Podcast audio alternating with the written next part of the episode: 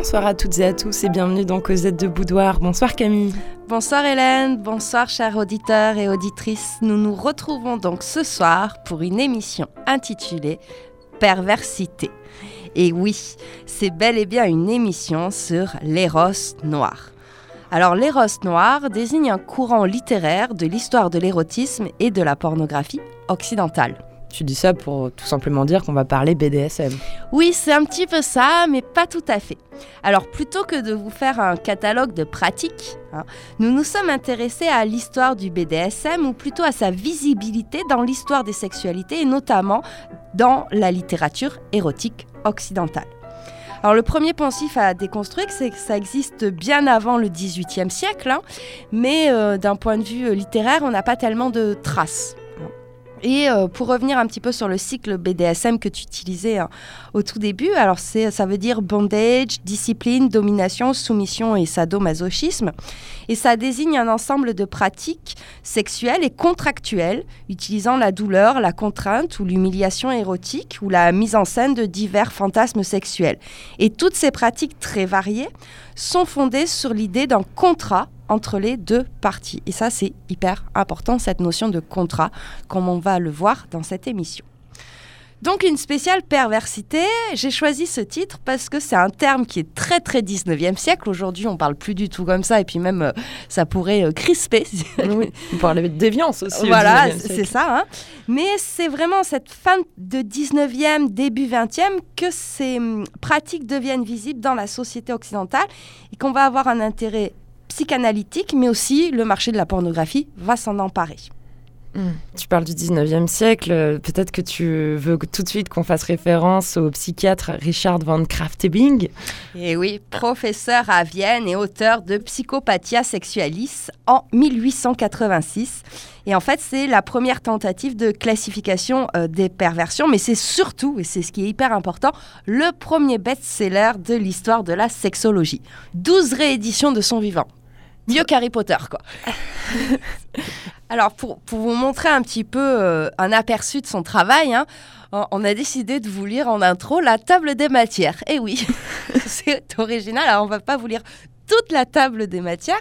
On a pris uniquement euh, le sommaire du chapitre 3, intitulé Neuropathologie et psychopathologie générale de la vie sexuelle. Le sadisme. Essai d'explication du sadisme. Assassinat par volupté sadique. Anthropophagie. Outrage au cadavre. Brutalité contre les femmes. La manie de les faire saigner ou de les fouetter. La manie de souiller les femmes. Sadisme symbolique. Autre acte de violence contre les femmes. Sadisme sur des animaux. Sadisme sur n'importe quel objet. Les fouetteurs d'enfants. Le sadisme de la femme. La panthésie de Kleist. Le masochisme nature et symptômes du masochisme. Désir d'être brutalisé ou humilié dans le but de satisfaire le sens sexuel. La flagellation passive dans ses rapports avec le masochisme. La fréquence du masochisme et ses divers modes. Masochisme symbolique. Masochisme d'imagination. Jean-Jacques Rousseau. Le masochisme chez les romanciers et dans les écrits scientifiques. Masochisme déguisé les fétichistes du soulier et du pied.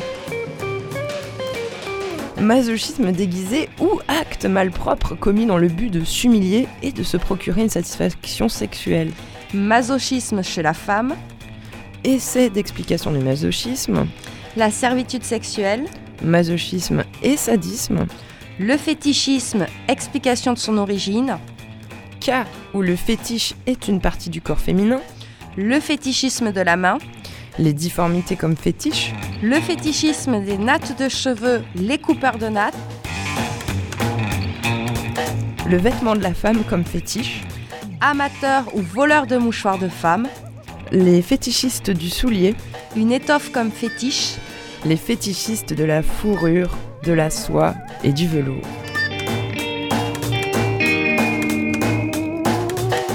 Voilà, alors euh, on a fait déjà une présélection hein, dans ce chapitre 3, on n'a pas lu tout le sommaire, en tout cas moi ce que j'adore, mais vraiment, c'est que Jean-Jacques Rousseau a son petit, sa petite partie quoi. C'est le cas quoi. C'est voilà, et c'est le seul auteur qui a sa petite partie dans tout le bouquin ça, donc Il est même pas référencé. Il est quoi. même pas référencé, mais Jean-Jacques, ouais. Oui, il était tellement euh, censuré que oublié en fait euh, au final. Et peut-être ce qui est euh, intéressant de dire, c'est que pour ça tu vas peut-être nous préciser qu'il range les perversions en quatre catégories dans son ouvrage. Mais surtout, comme il relate euh, bah, des, des anecdotes qui, qui ont trait à la sexualité, euh, tout ce qui est très concrètement sexuel est mis en latin dans l'ouvrage. Donc comme ça, c'est oui, il faut que ça reste un ouvrage scientifique. Voilà, qu'on Ouais. puisse pas, que n'importe qui ne puisse pas accéder à des choses aussi euh, olé olé. Alors c'est vrai que c'est un ouvrage qui est très marqué hein, par les préjugés de, de l'époque. Voilà, ça- là aussi, ça, ça crisperait beaucoup de personnes. À l'inverse, euh, ce professeur est un des premiers psychiatres à lutter pour une décriminalisation de l'homosexualité, ce qui est assez rare euh, pour l'époque. Et il est aussi persuadé qu'il faut écouter son patient pour comprendre euh, un petit peu ses- les origines de sa déviance. hein. Il y a vraiment cette notion d'écoute. Euh, et ça aussi, c'est assez novateur pour l'époque. Mais on va faire un petit euh, retour en arrière parce que, comme tu nous l'as dit, hein, euh, Sade était tellement censuré qu'au 19e siècle, il a un petit peu tombé dans l'oubli. Et pour notre première partie, on va s'intéresser un petit peu à, la base, hein, euh, à deux hommes qui ont donné leur nom aux deux plus grandes pratiques, hein, le sadisme et le masochisme. Et donc, on va s'intéresser à Sade et Maso. L'histoire des perversités et dans Cosette de Boudoir. Alors, commençons par euh, le marquis de Sade. 27 ans de prison. Beau CV. Beau CV. Alors, à l'inverse des autres philosophes qui traitent de la sexualité d'un point de vue de la philo, lui, dans la sexualité, il va trouver une dimension euh, philosophique. Alors, il est profondément athée, hein, il est contre la famille, la religion, euh, la monarchie. Il est vraiment en, en- en but avec les structures sociales et euh, la loi. Et la notion d'insurrection est très importante euh, dans ces différents textes. Mais avant de s'intéresser à la dimension philosophique de ces textes, hein, il faut euh, savoir que pour lui, la pornographie est une affaire de récit. hein. on est sur de la narration, on est sur de la fiction. Et ce récit a trois objectifs. Littéraire, avec ce principe d'apocalypse, hein, parce que ça se termine toujours mal, les textes de Sade. Oui. Un petit peu normal. Érotique, hein, avec le principe du, du stimulus verbal. Et puis philosophique, avec ses procédés de mise en abîme Mhm. hein, puisqu'on on trouve des textes philosophiques à l'intérieur de descriptions pornographiques. Et euh, ce récit euh, pornographique a, a trois stratégies. hein. une stratégie érotique, il affirme l'efficacité d'un texte porno. Une stratégie politique, hein, on a des dissertations très développées.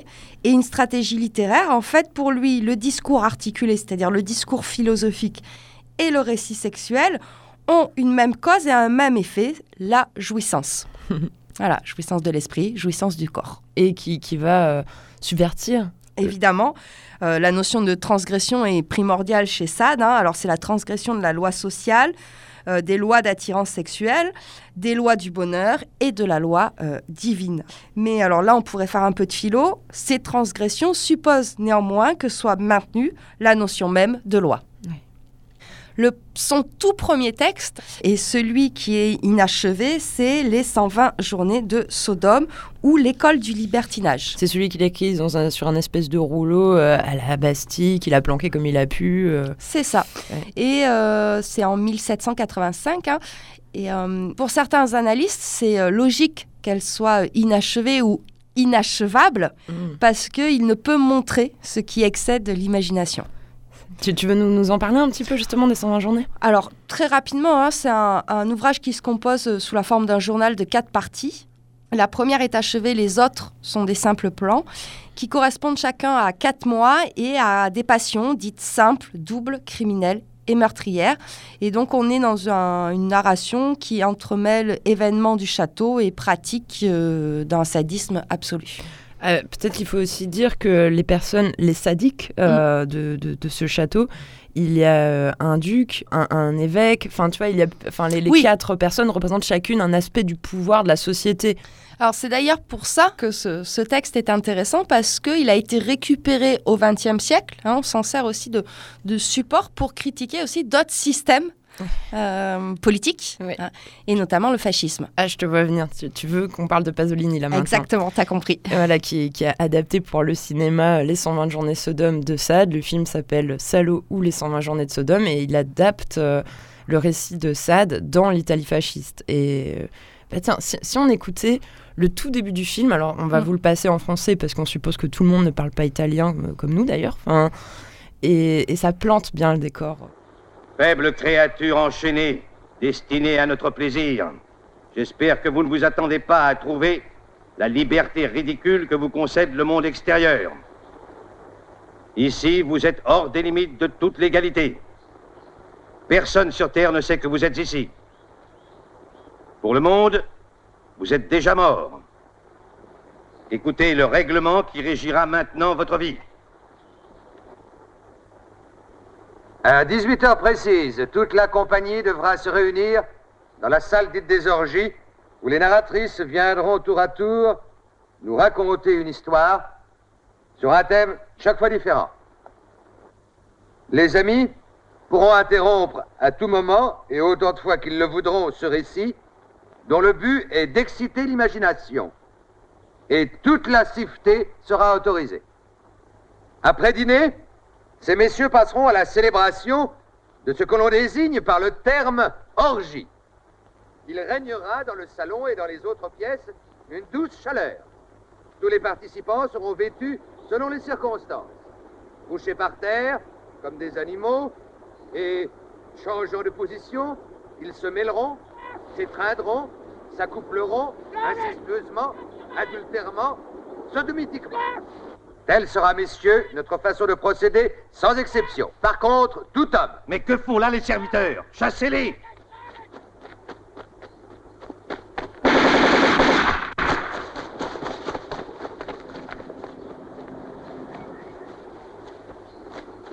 Tout homme trouvé en flagrant délit avec une femme sera puni par la perte d'un membre. Les plus petits actes religieux, les plus insignifiants auxquels quiconque se livrera, se verront punis aussitôt par la mort. Ben voilà, bienvenue. Hein. Alors, ce qui est intéressant dans cet extrait, c'est qu'on retrouve ce que tu disais, c'est-à-dire que les sadiques font partie de l'aristocratie de la noblesse, parce qu'à la fin de l'extrait, on entend aller dehors les, domestiques. Hein. Et puis ils ont vraiment des gueules. Euh, ils font flipper. Ah Même les femmes qui les accompagnent, elles ont des, ah. des, figures euh, assez impressionnantes. Hein. Alors que les, victimes ont, des visages plutôt doux mm. et on est aussi euh, tout à fait pris en empathie. Enfin, c'est horrible de regarder ça. Alors moi j'aimerais revenir sur un autre ouvrage fondamental de l'œuvre de, de, Sade, hein. c'est Juliette ou les prospérités du vice. Alors Juliette c'est une une femme qui va euh, s'émanciper en fait de différents carcans que ce soit là aussi euh, la morale, euh, la religion. Ah, après, pour le dire simplement, on peut dire c'est qu'il y a Justine mm. et Juliette, et que Justine choisit la vertu et sera sans cesse victime du sadisme des autres, là où Juliette, choisissant le vice, eh bien, elle prospère. Oui, alors, Juliette, c'est tout à fait le, deuxième type de femme qu'on a distingué euh, chez Sade. Hein. Elle s'épanouit dans le vice, l'assimile vite comme mode de vie et échappe ainsi à l'handicap de la vertu, euh, ce que ne pourra pas faire euh, Justine. Elles sont sœurs en plus. Oui, elles sont sœurs. Ah, c'est important. Et surtout, Juliette, elle s'affranchit de tous les rôles féminins par la force du, libertinage. Hein. Elle possède une capacité d'adaptation étonnante parce qu'elle participe activement à la propagation de l'idéologie libertine. Alors, je vous propose de vous lire un petit extrait de Juliette. C'est plutôt au début du roman. Hein. On est euh, vers la page 29-30.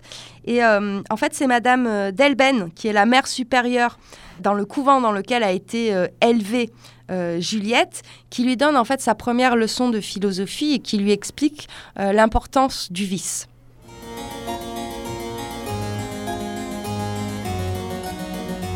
Ô Juliette, si tu veux, comme moi, vivre heureuse dans le crime, et j'en commets beaucoup, ma chère, si tu veux, dis-je, y trouver le même bonheur que moi, tâche de t'en faire, avec le temps, une si douce habitude qu'il te devienne comme impossible de pouvoir exister sans le commettre et que toutes les convenances humaines te paraissent si ridicules que ton âme flexible, et malgré cela nerveuse, se trouve imperceptiblement accoutumée à se faire des vices de toutes les vertus humaines et des vertus de tous les crimes. Alors un nouvel univers semblera se créer à tes regards Un feu dévorant et délicieux se glissera dans tes nerfs, il embrasera ce fluide électrique dans lequel réside le principe de la vie. Assez heureuse pour vivre dans un monde dont ma triste destinée m'exile, chaque jour tu formeras de nouveaux projets, et chaque jour leur exécution te comblera d'une volupté sensuelle qui ne sera connue que de toi. Tous les êtres qui t'entoureront te paraîtront autant de victimes dévouées par le sort à la perversité de ton cœur, plus de liens, plus de chaînes, tout disparaîtra promptement sous le flambeau de tes désirs, aucune voix ne s'élèvera plus dans ton âme pour énerver l'organe de leur impétuosité, nuls préjugés ne militeront plus en leur faveur, tout sera dissipé par la sagesse, et tu arriveras insensiblement au dernier excès de la perversité par un chemin couvert de fleurs.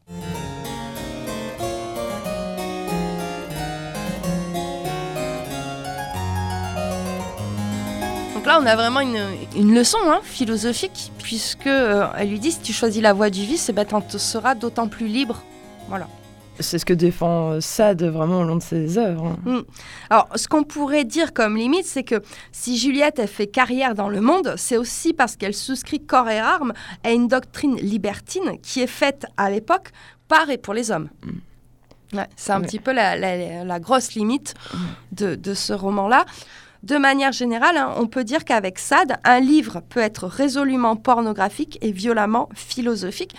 Et euh, lire Sade, c'est aussi s'interroger euh, sur son propre rapport à, l'interdit, en fait. Hmm. Qu'est-ce que j'accepte, qu'est-ce que j'accepte pas, qu'est-ce que j'accepte de lire et qu'est-ce que je n'accepte pas de lire aussi. Après le divin marquis, comme on dit, l'autre Alors là, on va être chez le chevalier Léopold von Sacher-Maso, hein, qui est autrichien.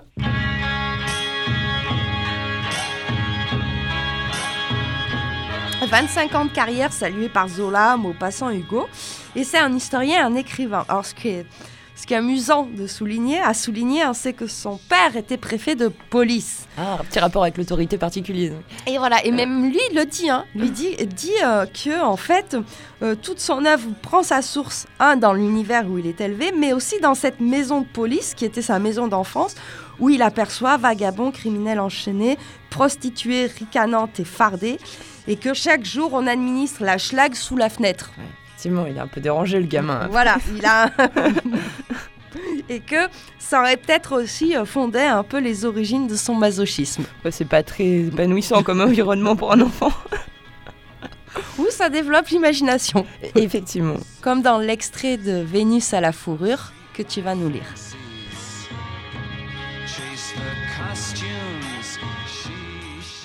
À dater de ce jour, Monsieur Séverin de Kuziamski cesse d'être le fiancé de Madame Vanda de Dunaïev et renonce à tous ses droits en tant qu'amant.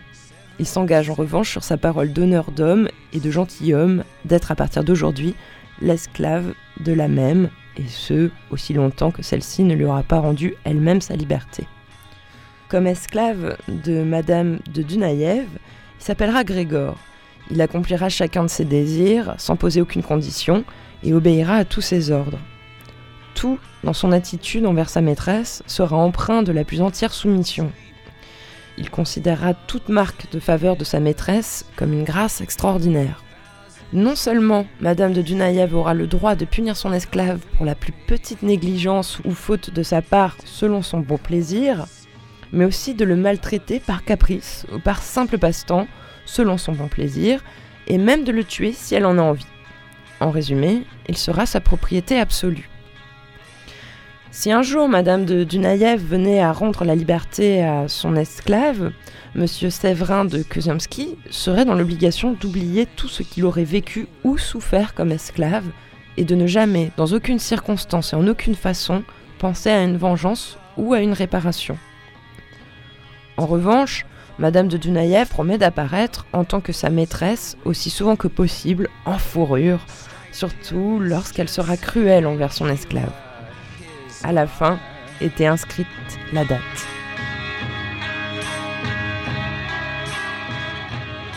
Perversité, une émission de Cosette de Boudoir.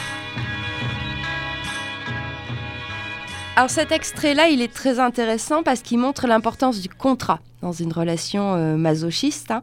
Il y a vraiment un lien de réciprocité qui implique le consentement de l'esclave. S'il n'y a pas consentement, c'est pas possible, en fait. C'est autre chose. c'est de la violence. Elle est Pure, voilà. pure. Voilà. Et donc, dans cette relation masochiste, hein, il y a bien une relation exclusive entre deux personnes qui, euh, avec une conception idéaliste hein, qui place là où le partenaire au cœur de la relation au lieu de l'annuler. Et cette existence du contrat, plus le caractère différé du plaisir sexuel, plus le thème de l'épreuve, l'importance de la ritualisation et, de l'attente, font de la maîtresse de cérémonie, hein, puisque là, dans le cas de la Vénus à la fourrure, c'est une femme, euh, une maîtresse de cérémonie qui finalement n'est pas si éloignée de ça, de la dame de l'amour courtois qui exerce ses pleins pouvoirs à son soupirant. hein. on se rappelle l'époque médiévale, etc. Oui, souvenez-vous, en 1180. Voilà. Bon, c'est un thème euh, érotique euh, sulfureux malgré tout. Oui, et très riche, qui a donné naissance à de nombreux classiques. On parlait de Rousseau, moi je pense aux, aux Confessions. C'est ça, il y a je sais pas combien de scènes où il décrit les fessées qu'il reçoit et qu'il aime recevoir des fessées, Jean-Jacques. Hein C'est sûr. Il le décrit très bien d'ailleurs. c'est- peut-être pour ça, c'est tellement bien décrit que ça, ça en fait vraiment une figure. euh, Il y avait Mirbeau aussi qui a écrit Les Jardins des Supplices, hein, où tu as vraiment des descriptions masochistes. Et puis dans un poème à l'eau aussi d'Apollinaire, on va retrouver un petit peu Ouais. ça. C'est pas- ça qui m'a marqué le plus, mais, euh, mais enfin. Alors c'est une thématique aussi qui, qui nourrit la psychanalyse, hein, évidemment. Alors Freud, hein, il faut bien en parler, hein, c'est l'époque. Hein. Freud, en fait, il va, il, il va se planter parce qu'il va se planter parce qu'il mélange les deux. hein. c'est lui qui va inventer ce truc de sadomasochiste en disant que les deux fonctionnent ensemble, alors que pas du tout. C'est bien deux systèmes distincts. Ouais, Sade ne rêve absolument pas de se faire fouetter. Jamais. Non. Et, et, et c'est si la personne est consentante, ça ne l'intéresse pas. Exactement. Parce que c'est un vrai sadique. Voilà. Donc, euh, et, et cette confusion que fait Freud, elle va durer très très longtemps hein, dans, la, dans la psychanalyse. C'est euh, plus dans les années euh, 50-60, notamment avec Deleuze, hein, Gilles Deleuze, qu'on va un petit peu revenir et c'est lui vraiment qui va séparer le sadisme du masochisme et qui va parler de notion de contrat dans le masochisme. Voilà. Il dit même que le terme sadomasochisme, c'est un monstre sémiologique. Ah oui. Et euh, Michel Foucault en a parlé un petit peu. Ouais, lui, il voit ça comme une érotisation du, du pouvoir, hein, une érotisation des rapports stratégiques. Mais oui, Foucault, Seul, voit... seul- seul le pouvoir l'intéresse. Ouais, tout voilà. pouvoir. Tout, tout- tout est lu par le prisme du pouvoir hein, chez Foucault. Exactement. Donc, bon.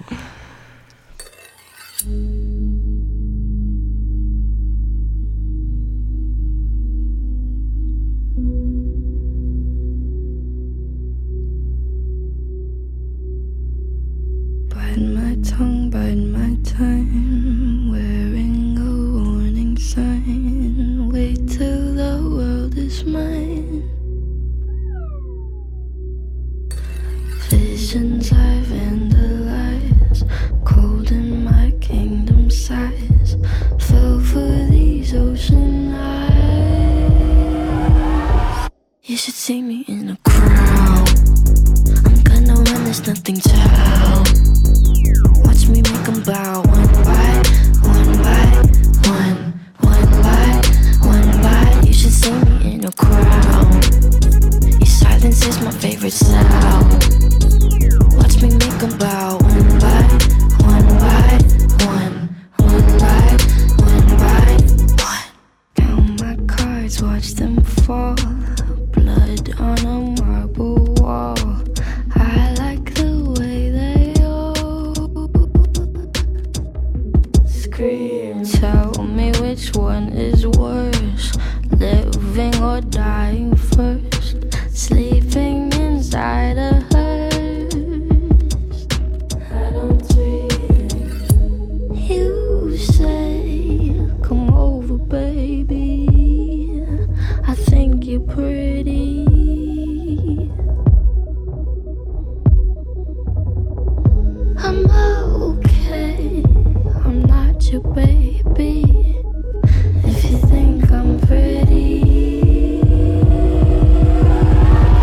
You should see me in the crowd. I'm gonna run, there's nothing to. Watch me make 'em bow one by one by one, one by one by. You should see me in a crowd. Your silence is my favorite sound. Watch me make 'em bow one by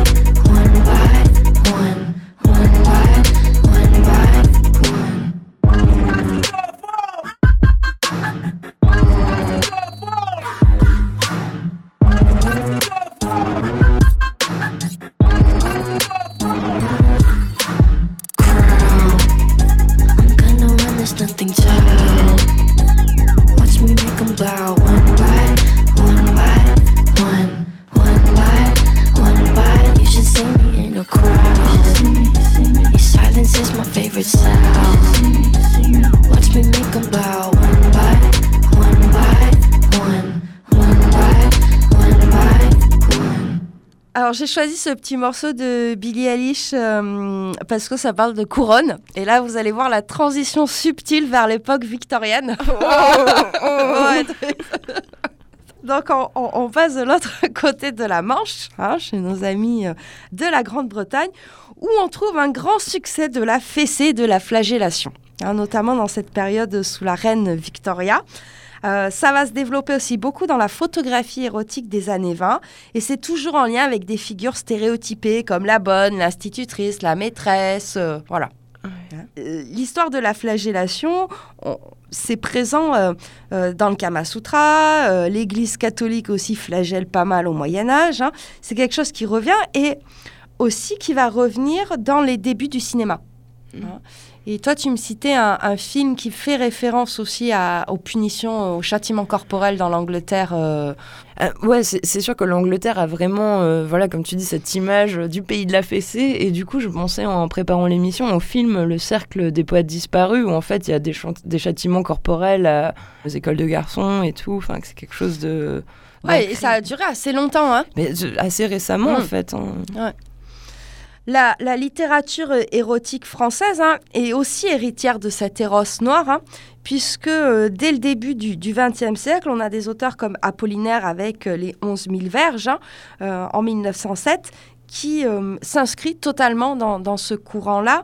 Alors, qu'est-ce que c'est les 11 000 verges? C'est l'histoire fictive d'un prince roumain hein, qui, de, Paris, de Bucarest à Paris, puis en Europe, va un petit peu sévir à chaque fois sur son passage.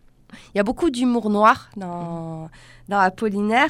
Euh, c'est ce qui permet de désamorcer les- la gravité des scènes. hein.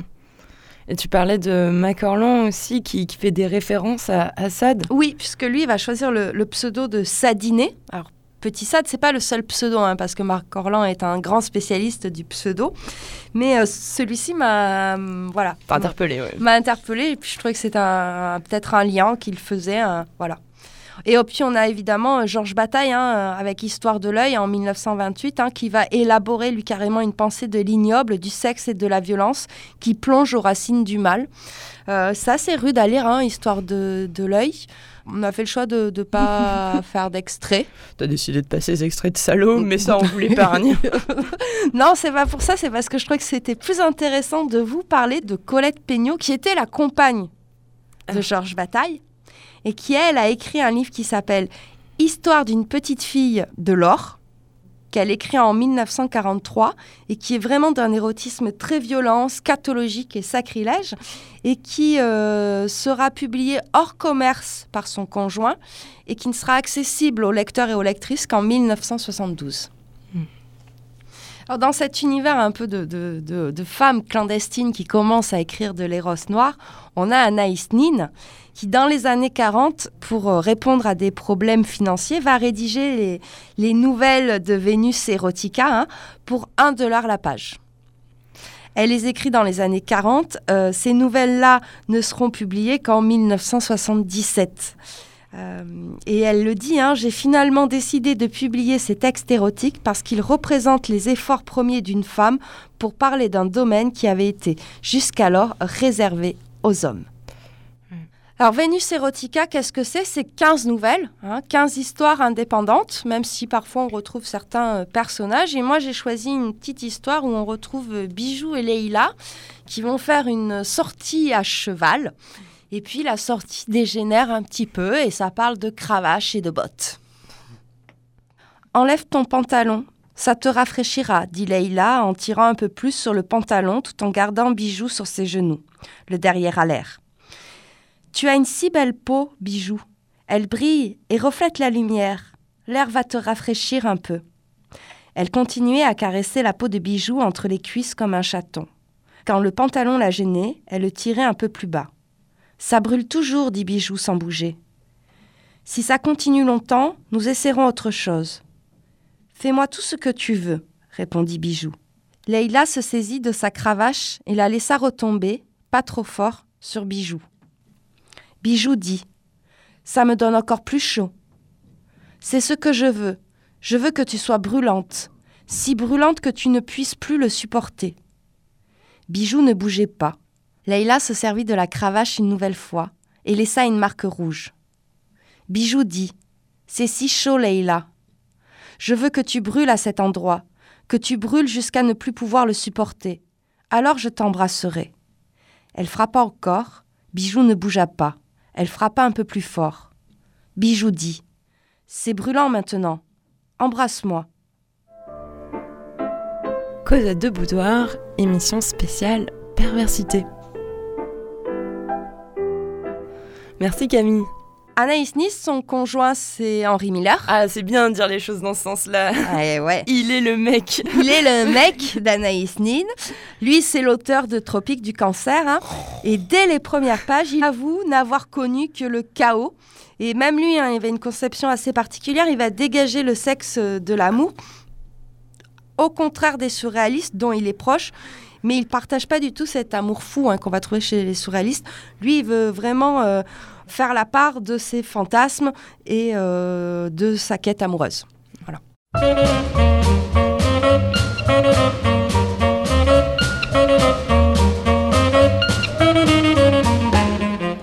Il s'est levé à mon approche, debout il était plus petit.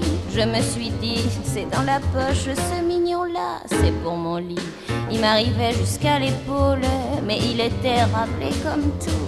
Il m'a suivi jusqu'à ma piole et j'ai crié, vas-y mon loup, fais-moi mal, Johnny, Johnny, Johnny, envoie-moi au ciel. Zoom, fais-moi mal, Johnny, Johnny, Johnny, moi j'aime l'amour fait.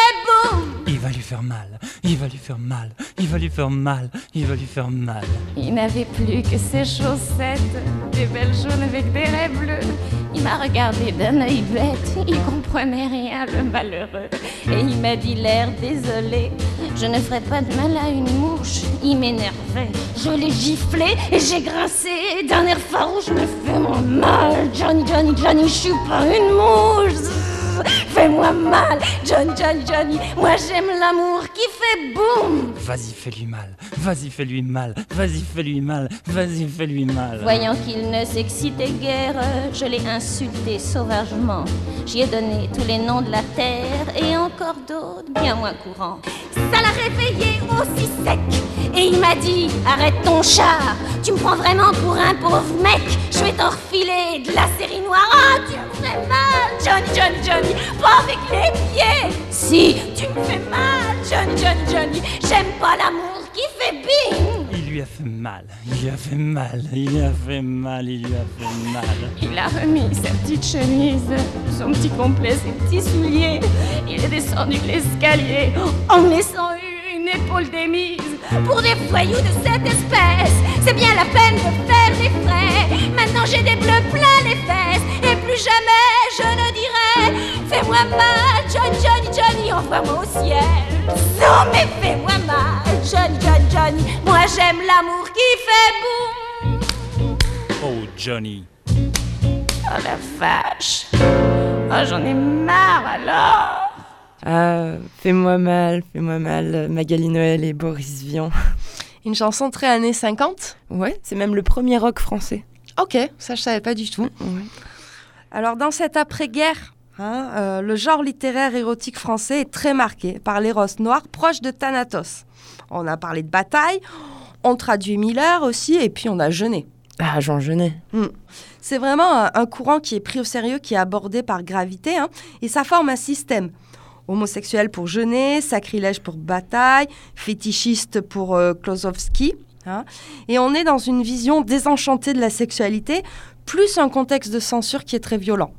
Hein, donc ça, ça amène plusieurs choses. Et c'est dans cette période-là qu'on va redécouvrir Sade, clairement. Et ça va veut devenir la référence de cet érotisme noir. C'est Pauvert qui republie ça, en fait. Il republie ça dans 1956 et euh, il va véritablement y avoir une fascination hein, pour Sade, notamment chez euh, on va, ce qu'on appelle les grands auteurs ou intellectuels de l'époque, comme Bataille, Pauvert. Pour eux, la violence à outrance sert de repoussoir, mais pour d'autres, c'est beaucoup plus ambigu, Mhm. cette fascination. hein. Là aussi, hein, c'est pas un contexte qui est vierge, on est dans l'après-guerre mondiale Ouais. après Seconde Guerre mondiale. Donc il y a beaucoup de choses qui sont euh, remises en, question et c'est euh, cette redécouverte de ça, elle n'est pas arrivée d'un coup.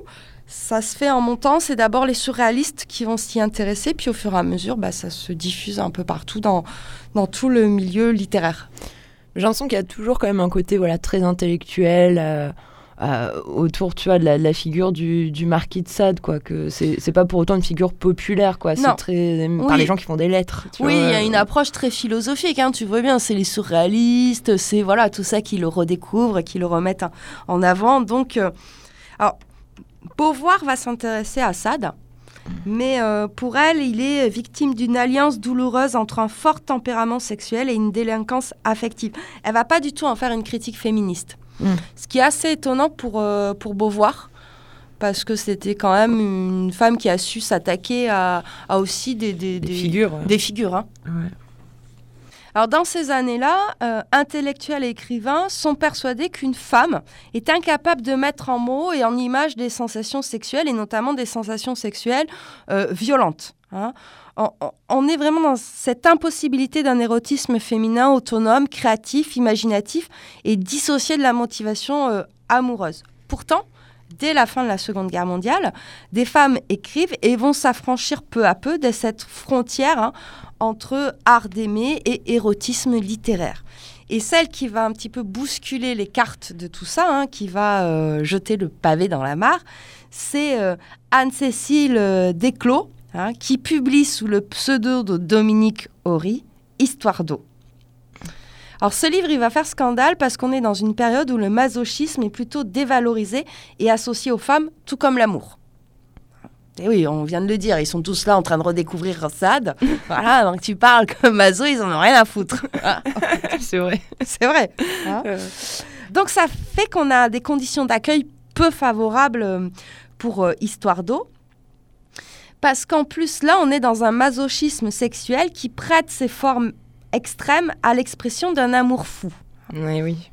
Assez rapidement, on comprend que sous le pseudonyme Dominique Horry, c'est Pauline Réage. Mm. Hein? Mais Pauline Réage n'est aussi un pseudonyme hein, de Anne-Cécile Desclos. Et Pauline Réage aurait euh, mis euh, en scène cette passion amoureuse hein, pour notamment séduire Pauvert, Ah. l'éditeur. Comme quoi. Comme quoi. Et elle adopte véritablement hein, euh, les codes de l'érotisme masculin en s'intéressant et en choisissant hein, la thématique de l'éros noir. Ce livre-là, euh, Histoire d'eau, il va être censuré jusqu'en 1975, même s'il a reçu un prix en 1955. Ah oui. Truc, bon, c'est très français ça. Oui, oui. Hein la contradiction, aucun problème avec ça. Oui. Comment tu nous le résumerais, Histoire d'eau? Histoire d'eau, c'est euh, c'est l'histoire du jeune parisienne dont on ne sait rien, déjà, hein, euh, qui est conduite par son amant un beau jour par surprise dans un mystérieux château à Roissy. Elle y subit euh, sévices et outrages et elle devient officiellement l'esclave de son amant qui la donne ensuite à son meilleur ami, l'inquiétant et fascinant euh, Sir Stephen, qui finira également par l'abandonner. Mais il y a un retournement à la fin du bouquin. En fait, c'est O qui, Ouais. Si vous comptiez le lire, hein, Camille Voilà. est en train de vous mettre en l'air votre lecture. Alors, ce que je vous propose maintenant, c'est qu'on découvre un petit peu l'univers de Pauline Réage. Pendant que Colette faisait asseoir haut sur le rebord de l'estrade, qui était à pic en son milieu, les marches étant à droite et à gauche des colonnes, les deux autres filles fermaient la porte-fenêtre, après avoir tiré légèrement les persiennes. Oh, surprise, s'aperçut que c'était une double fenêtre, et Anne-Marie qui riait dit C'est pour que l'on ne t'entende pas crier. Les murs sont doublés de liège. On n'entend rien de ce qui se passe ici. Couche-toi. Elle la prit aux épaules, la posa sur le feutre rouge, puis la tira un peu en avant. Les mains d'eau s'agrippaient au rebord de l'estrade où Yvonne les assujettit à un anneau, et ses reins étaient dans le vide. Anne-Marie lui fit replier les genoux vers la poitrine, puis O sentit ses jambes, ainsi renversées, soudain tendues et tirées dans le même sens, des sangles passées dans les bracelets de ses chevilles, les attacher plus haut que sa tête aux colonnes au milieu desquelles, ainsi surélevée sur cette estrade, elle était exposée de telle manière que la seule chose d'elle qui fût visible était le creux de son ventre et de ses reins, violemment écartelés.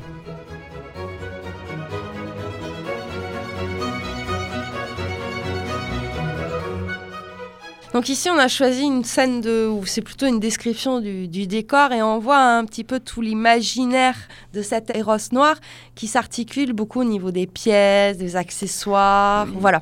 Tu sais, le- les deux escaliers et tout, ça fait très Carpath aussi. euh, Ouais, tu vois, très- cet univers un peu horrifique euh, Ouais. des, des grands châteaux. Des grands châteaux et puis moi j'allais te dire aussi un côté théâtral, quoi, de mise en scène. Ouais. Voilà. voilà. colonnes.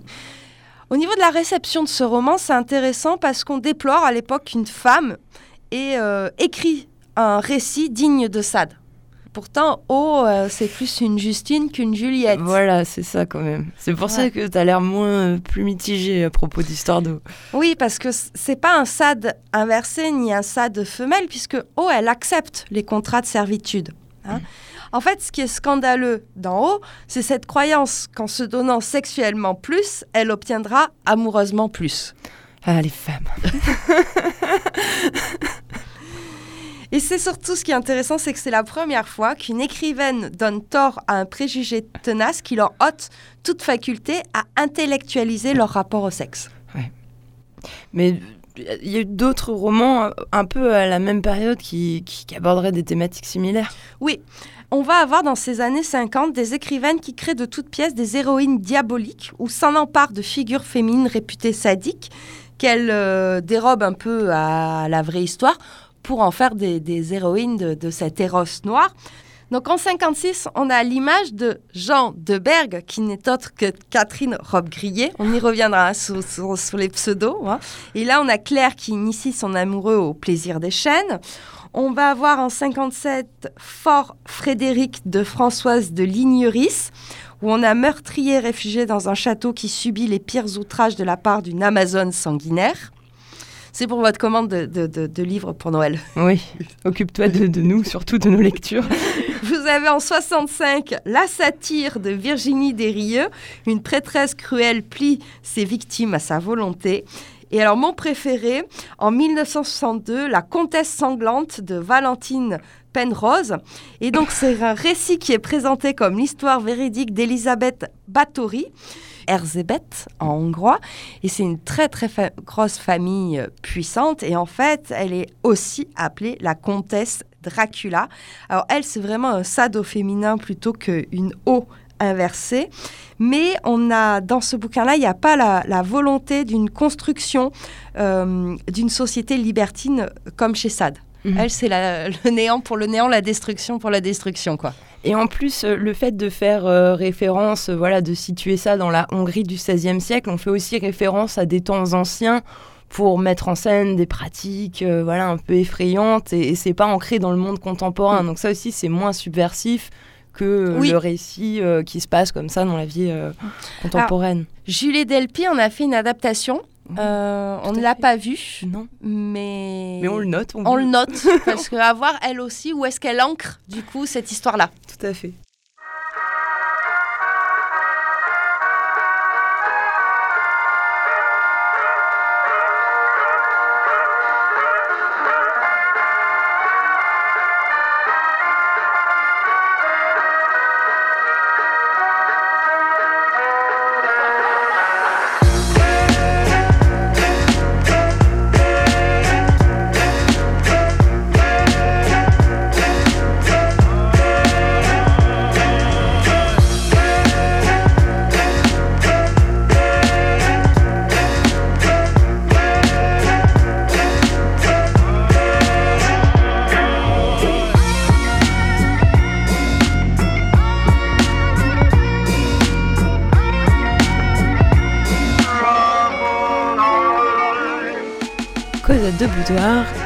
Spéciale perversité.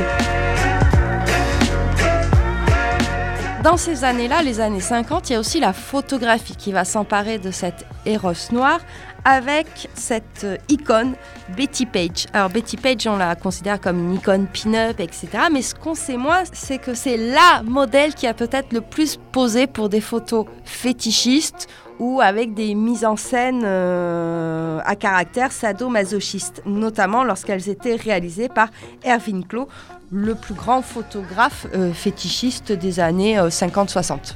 Hein, on peut le dire comme ça Tu veux nous en parler, Irving Club Alors, photographe, réalisateur aussi, connu d'abord par... euh, il vendait ses photos par correspondance. Et puis euh, surtout, après, il va devenir un spécialiste, hein, notamment dans le domaine du bondage, à partir des années 40 jusqu'aux années euh, 60.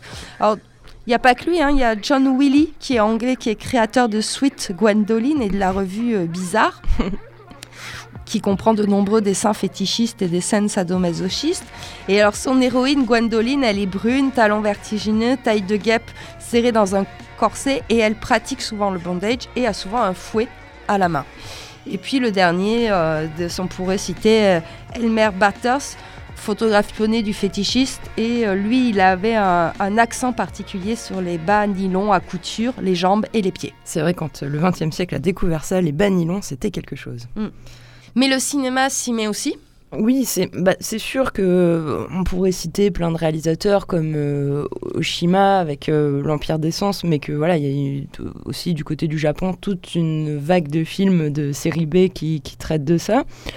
On peut aussi penser au cinéaste américain Ruth Meyer, alors qui met en, en scène des, des femmes puissantes avec aussi des, costumes euh, assez particuliers. Alors c'est plutôt les années 60-65 avec des films euh, comme Faster Pussycat. C'est devenu un peu des films cultes.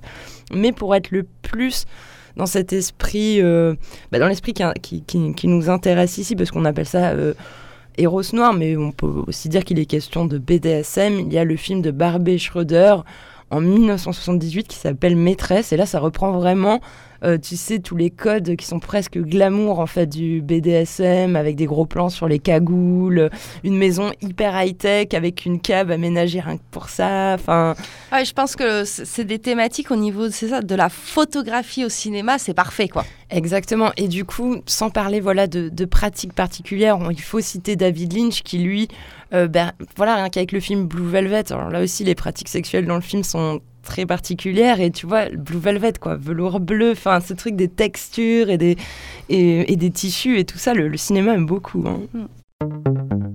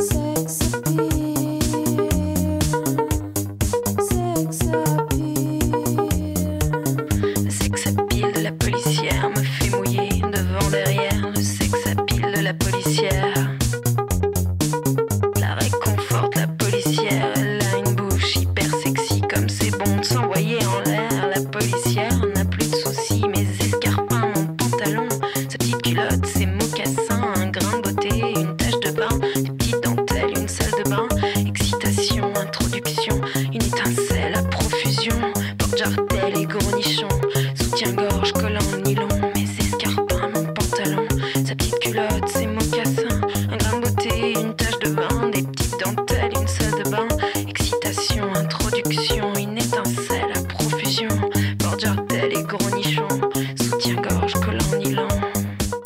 Alors tu parlais un petit peu de, cette, cet esthétisme. hein. C'est ce qu'on va retrouver à partir des années 90-95 où la mode et les médias vont exploiter ce thème de l'éros noir. hein. Que ce soit couturiers, publicistes, euh, pornographes, hein, ils vont doter leurs produits d'une charge érotique avec des références au milieu SM, que ce soit une petite cravache, des petites menottes, etc. Ça va devenir un phénomène tendance, donc banalisé, moqué, et aussi les attributs vont être détournés. Et en même temps, on a une diabolisation de ce milieu-là, parce qu'on a plusieurs affaires hein, qui sortent un petit peu. Et puis, du coup, on va avoir plein d'amalgames entre les pratiques SM, l'homosexualité et la pédocriminalité. On fout tout ça, hop, on mixe avec un peu de médias et un peu de rumeurs, et tu vois les ravages que ça peut faire. Alors que, euh, voilà, c'est des domaines très différents. Il n'y a de bonne sexualité que quand elle vise à procréer. Voilà, Camille, voilà tout. Enfin, Ouais, mais bon, là, on est, dans- on est plus au Moyen-Âge. quoi. ah, si, si, si.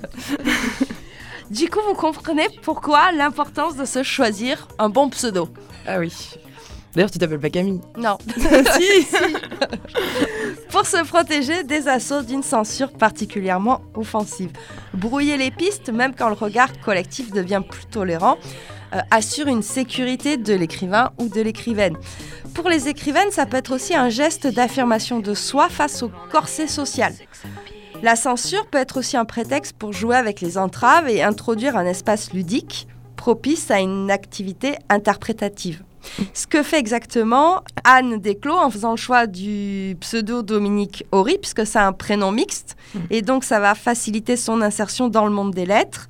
Et puis quand elle choisit le pseudo de Pauline Réage, c'est pour se protéger du jugement de ses proches et séparer ses activités littéraires diurnes de la part nocturne d'elle-même. Et elle veut surtout capter l'attention de son amant. Euh, Catherine Robbe-Grillet va choisir le pseudo de Jean de Berg, puis Jeanne de Berg.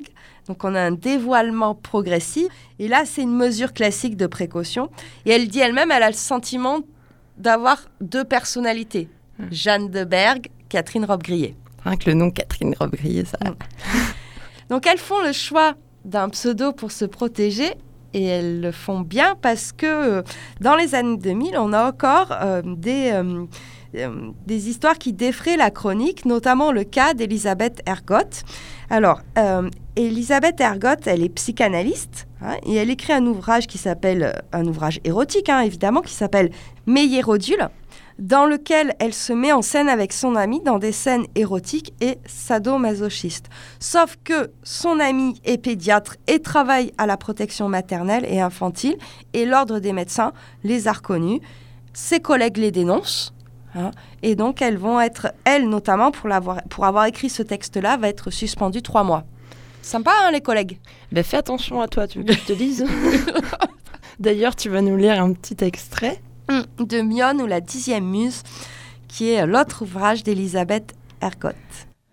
La progression de notre relation sexuelle doit être à la fois lente et violente, pulsion physique et impulsion psychique. Ses grandes lèvres recouvertes de sa blondeur limitent la fente vulvaire. Les petites lèvres, appelées nymphes, se dédoublent en avant pour former au clitoris son capuchon. Je les écarterai comme les feuilles fines d'un livre de la Pléiade, et je découvrirai sa vulve en corolle. Le calice de la fleur palpitera sous mes doigts, se dilatera, s'enflammera.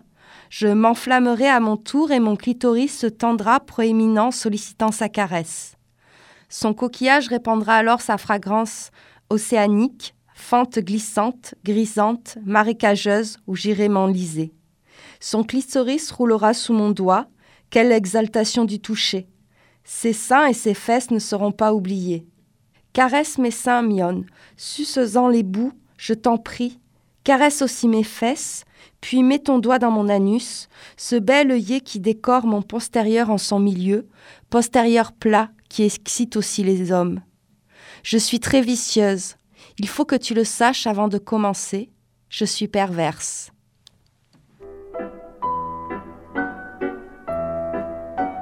Cosette de Boudoir, perversité.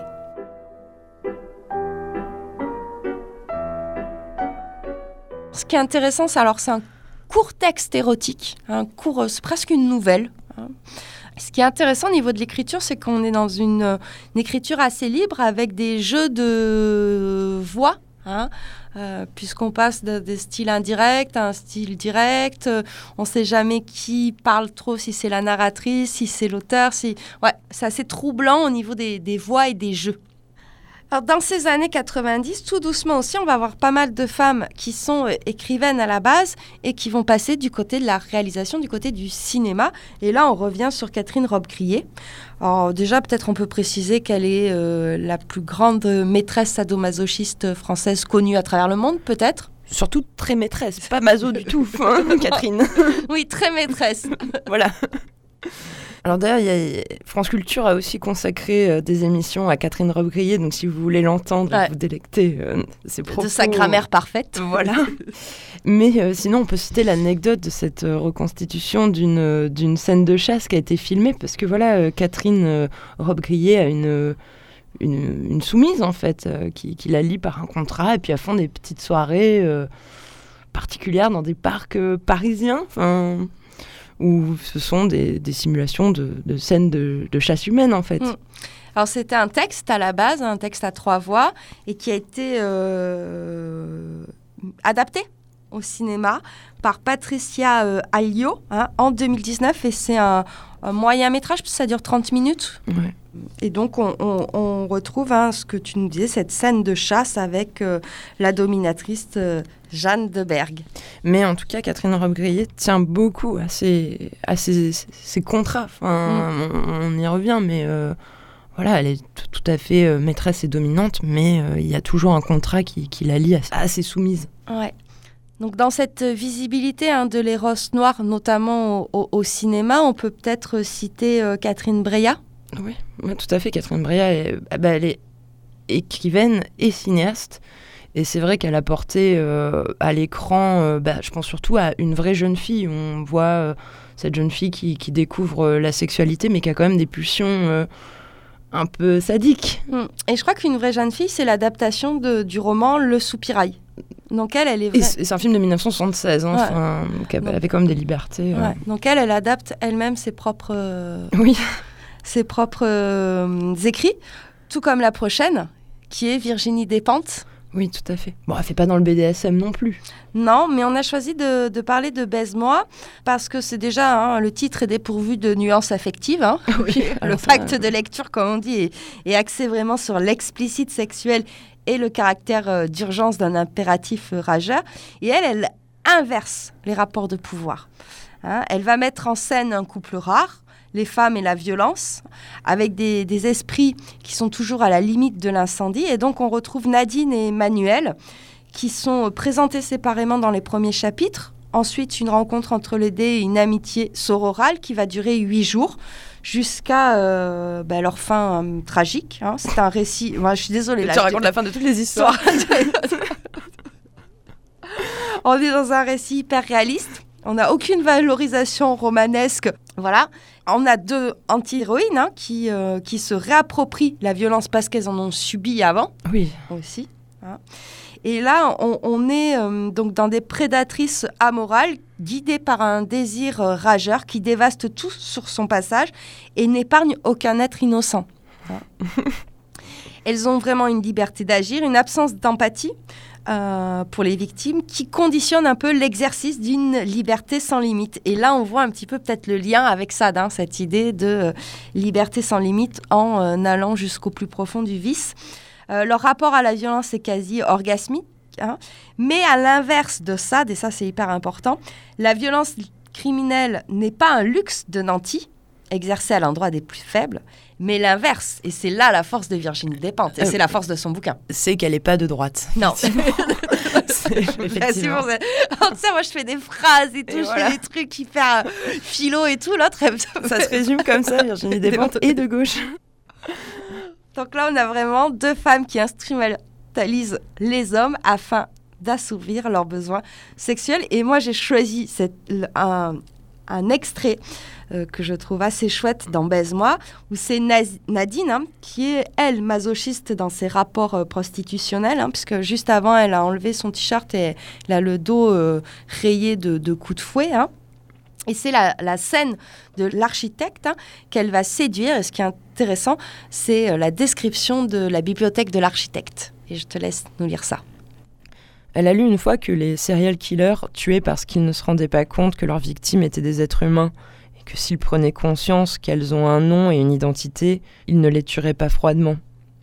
Vu le nombre de conneries qu'il a dans sa bibliothèque, il n'a sûrement eu l'occasion de lire quelque chose concernant la psychologie du serial killer. Avec un peu de chance, c'était quelque chose d'approchant. Le piège est grossier. Elle ne trouve rien de mieux, s'en contente et enchaîne. Vous avez du goût, notamment en littérature, pour autant que je puisse en juger. J'ai peine à détester un homme qui lit Elroy dans le texte et possède l'intégrale de Sade. En tous les cas, vous tranchez singulièrement d'avec nos précédentes rencontres. Elle revient s'asseoir en face de lui et sourit. Pas comme si elle le dominait, plutôt comme enchantée de le rencontrer. Il sourit en retour.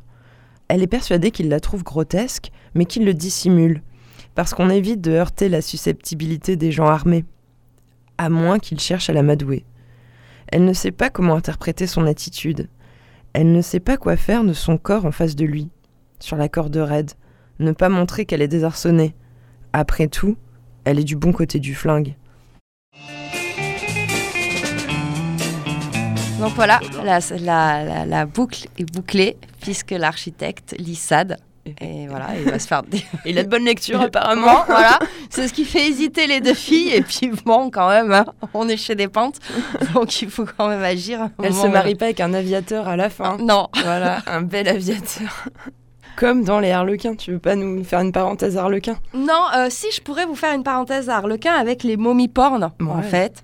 Hein, alors les momies porn, notamment euh, 50 nuances degrés, qui a fait euh, redécouvrir euh, le monde du BDSM à euh, Au plus grand nombre. au plus grand nombre. Euh, on va pas commenter parce que c'est pas super bien écrit. Euh, moi, je trouve que les personnages sont très mauvais. Je dirais même que c'est peut-être le plus mauvais livre porno depuis très longtemps. Bon, on s'arrête là pour les critiques. C'est bon, ça suffit, on a compris. Si, si, quand même, il y a juste un truc que je rajoute. Voilà, c'est que l'histoire de, de 50 nuances degrés, c'est l'histoire d'une jeune étudiante de 20 ans, un peu naïve, etc., qui va tomber amoureuse d'un homme qui pratique hein, euh, des rapports euh, sadomasochistes. hein. Oui. Voilà. Mais comme dans les Harlequins, il est plus cultivé qu'elle, plus riche qu'elle, plus beau qu'elle, il est tout plus qu'elle. quoi. Ouais, mais non, non, elle renverse rien. Bon, on a dit qu'on n'en parlait pas. voilà. Non. Alors, par contre, je peux parler d'un truc positif. Oui. Voilà. Donc, c'est Maria Beatty. C'est une cinéaste américaine qui manie les éléments fétichistes euh, dans un ordre émotionnel et théâtral particulièrement. hein. Elle mélange euh, Eros noir avec film lesbien et je pense à son film qui s'appelle Le Gant de satin qui est sorti en 1996 et donc tous ces films enfin les trois quarts de ces films sont en noir et blanc et recouvrent plusieurs aspects euh, euh, des sexualités féminines, hein, notamment le BDSM, le fétichisme sexuel, le lesbianisme. Et elle s'inspire, ça, ça va te plaire. Et elle s'inspire du cinéma expressionniste allemand, du surréalisme français et du film noir américain. Waouh Là, ça Ah envoie ouais, du lourd. Elle a des références, quoi. Ouais. En tout cas, je pense à son au titre, là, le gant de satin. Il faut vraiment que tu nous fasses une émission sur tissu et sexualité. Oui, parce que depuis qu'on a appris que le velours, la fourrure, euh, Ouais. satin, etc., non, c'est clair. Il faut développer. Ouais. Alors pour conclure sur notre Eros noir, on pourrait dire que d'histoire d'eau jusqu'à 50 nuances degrés, l'accès des femmes à leur jouissance suppose trop souvent encore l'abandon au désir des hommes, à leur souscription à leurs fantasmes au détriment d'une conquête érotique véritablement personnelle. Cet Eros noir est un courant littéraire qui reste encore à déconstruire et à se réapproprier, hein. même si on voit bien que la notion de consentement, de contrat est primordiale dans tous les textes Mm. qu'on a pu euh, lire ou citer, hein, notamment pour les textes, hein, la dimension masochisme. Pour le sadisme, on a expliqué, c'est autre chose. Et euh, on voit bien que là aussi, il y a tout un imaginaire hein, à se réapproprier. Et c'est un imaginaire qui reste euh, très euh, fécond. Voilà. On a préparé cette émission grâce à l'ouvrage Eros au féminin d'Alexandra Deste, Femmes et littérature de Martine Red. Euh, euh, c'est surtout le tome 2 et Anthologie de la fessée aux éditions La Musardine. Et puis après, bah, des extraits de Sade, Mazo, euh, Histoire d'eau, voilà, Anaïs Despentes, Nin. Anaïs Nin, Virginie Despentes, etc. C'est bien conclu, Camille. Je, souhaite à tout le monde euh, une très bonne fin de soirée. Et puis, euh, vous nous retrouvez bien sûr euh, en podcast. Et puis, n'hésitez pas à visiter notre page Facebook et notre page Instagram. Merci beaucoup. Bonne soirée, Camille. Bonne soirée, Hélène.